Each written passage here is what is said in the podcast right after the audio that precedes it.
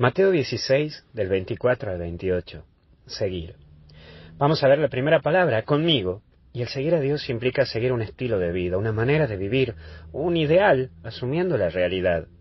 El ser cristiano es vivir como Cristo propone, no un corte y pegue, saco esto, tomo esto que me gusta de Jesús, de lo que enseña, saco esto que no me gusta, no, esto mejor no, lo sigo así.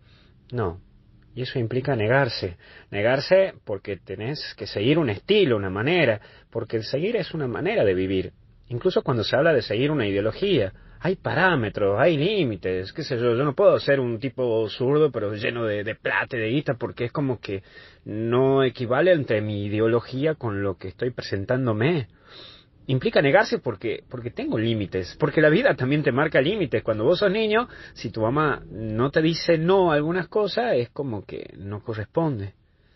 El seguir a una manera de vivir.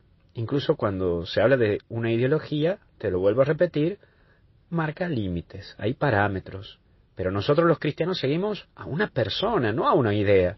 Seguimos a Cristo. Tus actitudes, son las que fortalecen tus intenciones, pues mirando cómo actúas, descubro cómo piensas. No te olvides de eso. Tus actitudes son las que fortalecen tus intenciones, pues mirando cómo actúas, yo descubro cómo vos piensas. Pero también está esto de perder para ganar, que en algún momento te lo dije y lo vuelvo a repetir. La vida es jugársela, es un desafío vivir, es un desafío cada día. Implica riesgo, eso es claro, pero es por ahí donde va todo tenés que arriesgarte.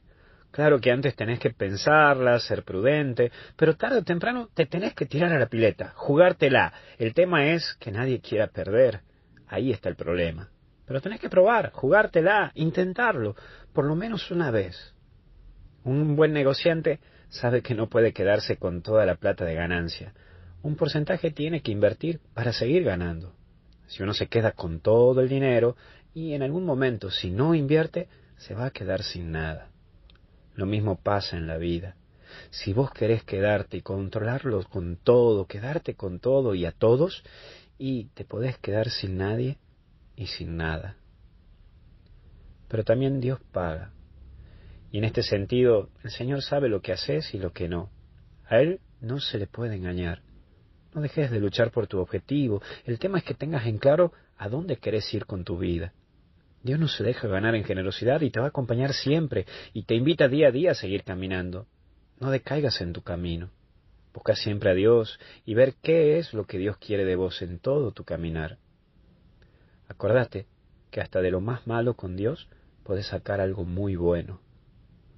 Que Dios te bendiga, te acompañe y te proteja en el nombre del Padre, del Hijo y del Espíritu Santo.